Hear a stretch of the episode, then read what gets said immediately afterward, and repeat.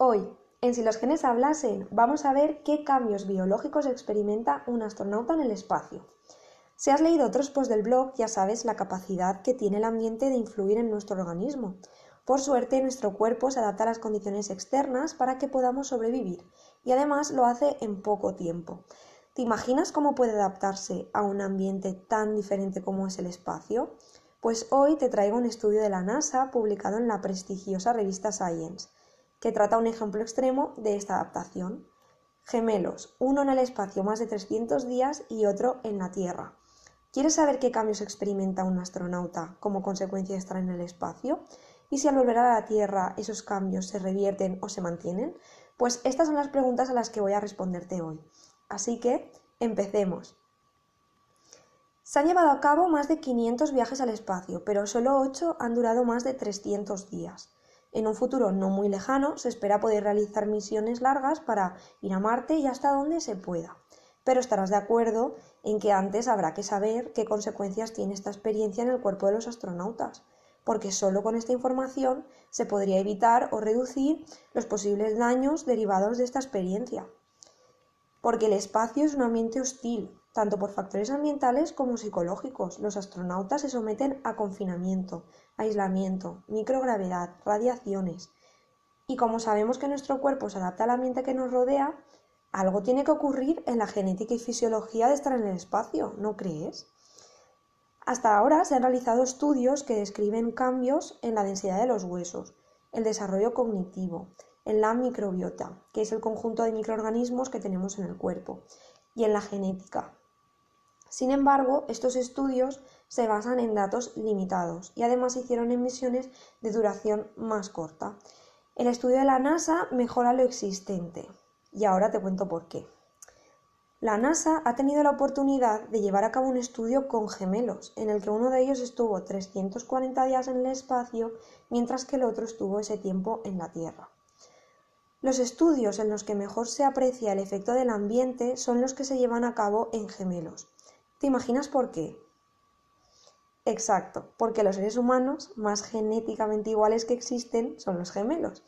Así se reduce el efecto de la genética lo máximo posible. Entonces, para estudiar todos estos posibles cambios se recogieron datos sobre las siguientes áreas que te voy a mencionar y te voy a describir breve, brevemente eh, qué estudia cada una de ellas. Por si no conoces alguna, que sepas en qué consiste. Bien, recogieron datos sobre bioquímica, que estudia la composición química del cuerpo, sobre la cognición, que estudia la capacidad de procesar información, sobre la epigenética, que recoge los cambios en el ADN que afectan a su función pero no a su secuencia. También expresión genética, que eh, analiza la actividad de los genes para formar proteínas. La inmunidad, que estudia pues, el sistema inmune, que es el sistema que nos defiende de los patógenos, seguro que este es conocido. La metabolómica eh, analiza las moléculas producidas durante eh, las reacciones del metabolismo. La microbiota, que ya te he dicho que son los microorganismos que viven en nuestro cuerpo. Proteómica, estudia la estructura y función de las proteínas. La fisiología, que pues trata de órganos y tejidos. Y los telómeros, que son los extremos de los cromosomas. Te menciono cada una de ellas por si con toda esta explicación te has perdido. Digamos que recogieron datos sobre bioquímica, cognición, epigenética, expresión genética, inmunidad, metabolómica, microbiota, proteómica, fisiología y telómeros. Y todos estos datos se recogieron antes de la misión espacial, durante la misión y al regresar a la Tierra. En total se estuvieron recogiendo eh, datos durante 25 meses. Y para ello las muestras que se utilizaron fueron heces, orina, sangre, saliva y células bucales. Fíjate en todo lo que se puede saber con estas muestras. Decir que los gemelos tenían 50 años cuando empezó el estudio, así que debían tener diferencias simplemente por el paso de los años. No obstante, estas diferencias se tienen en cuenta porque quedan registradas al conocerse todos los datos que te he comentado antes de empezar la misión. Entonces, eh, los cambios que se observan durante la misión, eh, pues pueden asociarse al efecto de estar en el espacio. Además, como los datos también se recogen cuando el gemelo del espacio vuelve a la Tierra, pues se puede saber si los cambios que ha sufrido se revierten o se mantienen, lo cual también confirma que son cambios inducidos por el ambiente. Y ahora vamos a ver qué cambios se identificaron como consecuencia de estar en el espacio.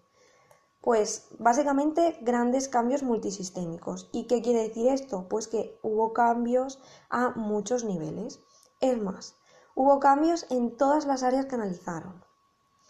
Entonces, analizando todo lo que te he mencionado antes, detectaron cambios en el gemelo del espacio a nivel de microorganismos, se observó una disminución de la diversidad que se mantuvo, es decir, que había menos variedad de microorganismos en su cuerpo. A nivel de genes, proteínas y metabolismo, que todo esto causa alteraciones a niveles superiores. Y estos niveles superiores fueron el sistema inmune, en el que detectaron alteraciones tanto en la respuesta innata como la adaptativa. La innata es aquella que se activa primero frente a una infección y la adaptativa es la que tarda un poco más pero que es más eficaz porque es más específica. Es la de los anticuerpos, vamos. Eh, también detectaron cambios en la inflamación, que de hecho eh, estos cambios ya empiezan a aparecer a los cuatro días después de despegar y decir que no todo vuelve al mismo nivel después de regresar a la Tierra. Como estudios anteriores, pues también observaron cambios en la estructura y funcionamiento cardiovascular y ocular, en el índice de masa corporal, que se redujo, y la hidratación, que fue menor. Y en la cognición, pues también se produjeron cambios desfavorables, que se mantuvieron al regresar a la Tierra e incluso se pronunciaron más. Entonces, como conclusiones, pues me, gusta que me gustaría que te quedaras con la idea de que cuando hablamos de cambios, quiere decir que hay una modificación. No tiene por qué ser negativa, quizás en el espacio sea algo que beneficie. Lo que interesa conocer en este estudio es que si en el espacio se producen cambios, para tenerlo en cuenta cuando se lleven a, a cabo estas misiones y así poder evitar en la mayor medida aquellos que sean perjudiciales. Además, la cuestión es que los astronautas vuelven a la Tierra y cuando regresan muchos cambios que han experimentado tienden a volver a su estado inicial, aunque algunos pueden perdurar en el tiempo. Y sobre todo que con todo esto quería demostrarte que nuestro cuerpo se adapta al ambiente, podríamos decir que de una forma extraordinaria y en poco tiempo. Y nuestro cuerpo no solo se adapta cuando habita en el espacio, sino que puede volver a un estado muy similar al anterior al regresar a la Tierra. Por último, decirte que si te interesa ver el artículo original, eh, puedes encontrar el enlace en el post y que también tienes incluida una foto de los hermanos Kelly, que son los gemelos que participaron en el estudio. Y bueno, pues esto es todo por hoy. Espero que te haya gustado y que hayas aprendido. Si tienes cualquier duda, comentario o sugerencia, puedes dejarlo en comentarios o bien utilizar el formulario de la página de contacto que puedes encontrar en el blog de Si los genes hablasen.